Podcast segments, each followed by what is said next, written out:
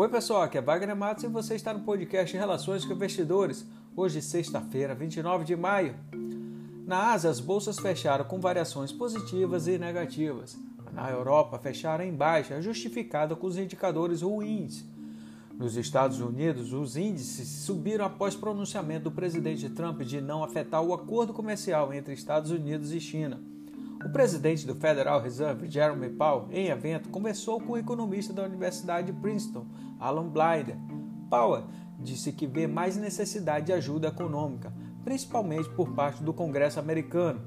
Depois que o Fed reduziu as taxas de juros e implementou quase uma dúzia de programas de empréstimos e liquidez, comentou que atualmente tem muita volatilidade nos mercados financeiros vai ter demora na retomada de empregos perdidos e irão se concentrar na preservação de empregos.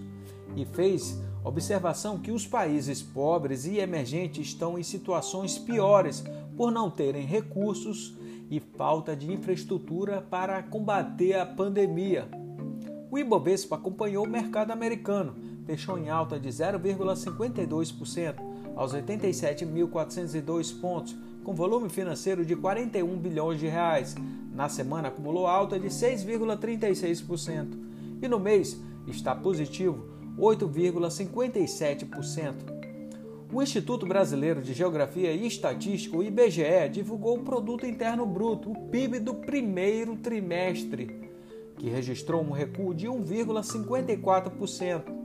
O secretário do Tesouro Nacional, Mansueto Almeida, afirmou que no segundo trimestre produto interno bruto PIB ficará com baixa entre 9% e 11%.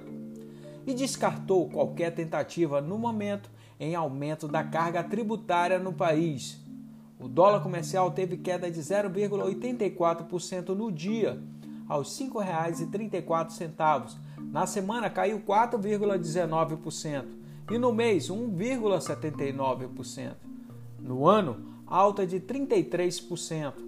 O dólar futuro para julho caía 1,25% aos R$ 5,35. O dólar turismo ficou em alta de 0,53% aos R$ 5,62. O petróleo tipo Brent ficou em queda de 0,61% aos 37 dólares e 61 centavos o barril.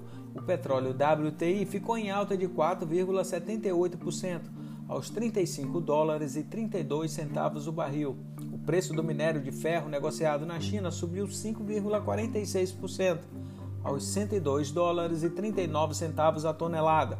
Agradeço a sua atenção, por favor, deixe seus comentários e sugestões. Um grande abraço a todos e até mais.